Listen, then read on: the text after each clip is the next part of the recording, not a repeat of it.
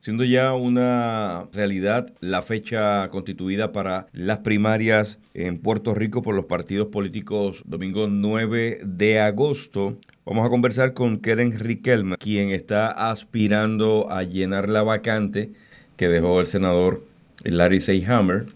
A la vez también está su aspiración a ser senadora por acumulación. Bienvenida, Keren, a Guapa Radio. Muchísimas gracias, Rafa, y un saludo a todos los amigos que siempre están en sintonía en Guapa Radio. Usted tiene interesante desafío porque el mismo día la gente que vaya afiliada al Partido Nuevo Progresista, que vaya a participar de la primaria del 9 de agosto, pues eh, se va a encontrar con una elección especial para llenar esa vacante, pero a la vez también para elegirla entre esas. Sí, pues mira, es un desafío, es interesante, es algo histórico, en el Senado nunca había pasado donde el mismo día de la primaria es el mismo día donde se va a llenar una vacante con una elección especial. Hay personas que quizás cuando vayan a votar, ¿verdad? Y vean la papeleta por acumulación y vean a Keren Riquelme ahí en la número 7 y de repente la vean en otra papeleta a Keren Riquelme nuevamente, no quiero que se me vayan a confundir, porque es que el proceso se ha dado de esta manera porque estaba pautado para marzo, luego para abril, hemos terminado en agosto y esperando en Dios sea la última fecha, esta fecha ya no se vuelva a correr por la emergencia del COVID. Y a pesar de que es un reto, para mí es, es un reto doble, la única candidata en, en dos papeletas con dos números, pero estoy agradecida del proceso. En todos estos procesos nosotros aprendemos muchísimo y me ha dado la oportunidad, además de poder educar al pueblo en, en este evento histórico que va a haber, dos papeletas, también de poder llegar a las personas y a la misma vez de explicarle, conocer sus inquietudes, porque precisamente de esto se trata uno tener una silla por acumulación, es representar al pueblo y saber y conocer de primera mano cuáles son sus necesidades e inquietudes para entonces poder traducir la legislación.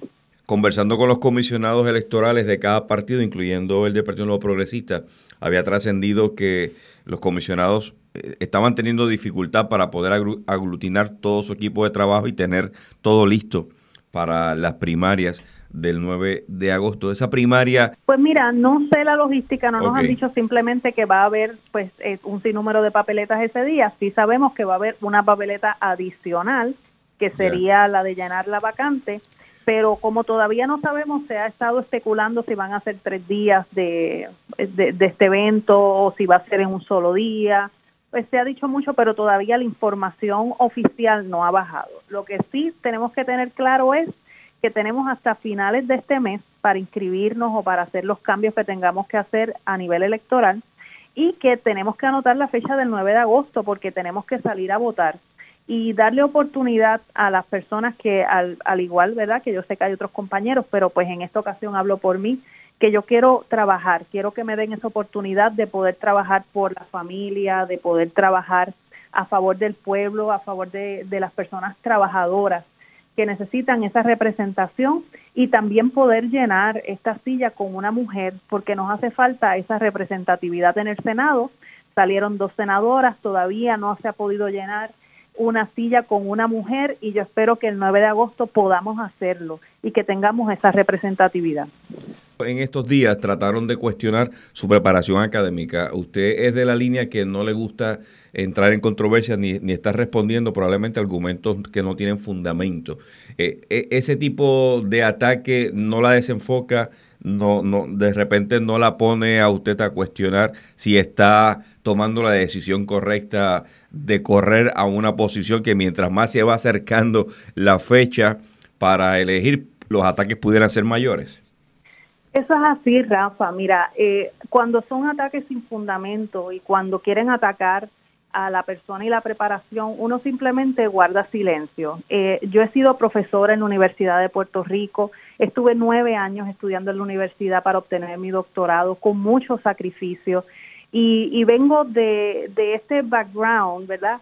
De, la academia y decido dar un paso hacia adelante, dejando la comodidad, dejando el sueño de ser profesora, de ser catedrática en la Universidad de Puerto Rico, porque como siempre le he dicho a mis estudiantes, si nosotros somos parte de la solución y no lo hacemos, entonces nos convertimos en parte del problema. Y yo pienso que estos ataques, eh, pues, eh, cada quien será responsable de lo que dice y cada quien será responsable de lo que quiera hacer en la otra persona, pero yo mantengo eh, la política limpia. Lo importante es que si en algún momento dado se cuestionara nuevamente o la invitan para evidenciar su preparación académica, usted está en todo en todo en orden para responder y silenciar esos ataques viciosos como usted los ha considerado.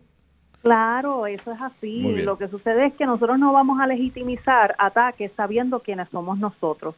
Y además, si ellos se basan simplemente en un diploma en el cual a mí me dio mucho trabajo conseguirlo, eh, para tener el standing para legislar, yo creo que están bien equivocados, porque no se trata solamente de lo que uno obtiene en la universidad, se trata también de la experiencia y se trata del liderazgo. Yo puedo, pude haber estado nueve años sentada tomando clases en una universidad cerca de, de una década, dando clases a nivel universitario, y eso no necesariamente me hace a mí estar preparada para legislar. Se requiere liderazgo, se requiere amor por el pueblo, se requiere servicio, se requieren muchas cosas, se requiere entender el pueblo. Y más que un doctorado en el cual yo tengo, tengo también un doctorado en entender la gente y haber estado 24 años metida en las comunidades. Uno se tiene que levantar las mangas y se tiene que levantar los pantalones y meterse en el campo para saber lo que la gente necesita. Y eso es lo más importante. Muy bien. Eh, usted forma parte del grupo de voluntarios del Centro de Ayuda Social de Youth Corner, organización que trabaja con ayuda tecnológica a la población de adultos mayores. Usted ha presentado, ¿verdad?, eh, una iniciativa. Hábleme eh, de qué se trata. Pues mire, siempre que salen este tipo de ayudas, nosotros tenemos que pensar si son solicitadas a nivel tecnológico, quién tiene acceso a la tecnología y quién no. Y esa era mi mayor preocupación. Yo pensaba en los adultos mayores, yo pensaba en las personas que no tienen computadora o en los que tienen quizás un celular pero no tienen el acceso a Internet para poder solicitar y aquellos que, aunque tengan la computadora y el Internet, no tienen eh, el conocimiento del sistema Suri. Así que eh, nosotros hablamos, cuando digo nosotros, ¿verdad? Porque es una iniciativa de, campaña eh, y de trabajo social. Así que somos muchas personas que hemos estado involucrados desde enero de este año, constantemente trabajando en la comunidad y decidí tocar las puertas de una organización que se llama Youth Corner, que ellos tienen una biblioteca electrónica Así que eh, ellos me dijeron que sí inmediatamente porque ellos brindan ayuda a la población mayor con la tecnología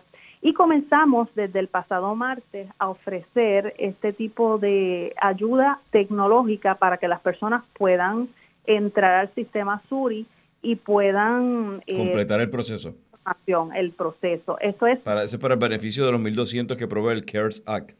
Exacto, esto es para los 1.200 dólares del CARES Act y esto, eh, pues hemos visto una gran acogida porque tanto adultos mayores, personas con impedimentos o personas que eh, no han tenido la oportunidad de solicitarlo, van al centro, se hace una cita, yo estoy allí, yo he atendido muchísimas personas y estamos los martes y los jueves de 9 de la mañana a 12 del mediodía en la carretera 167 de Bayamón.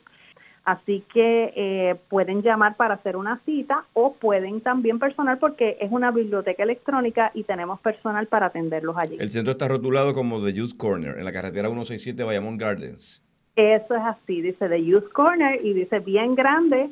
Eh, hay espacio de estacionamiento eh, y claro, debe de ir con su mascarilla para ser atendido porque estamos siguiendo todas las recomendaciones eh, para, para evitar ¿verdad? Que, que hayan contagios y todo eso. Queremos que se atienda a las personas y queremos que reciban esos 1.200 dólares lo antes posible. Gracias, Keren Riquelme, por responder aquí en Guapa Radio nuestras preguntas.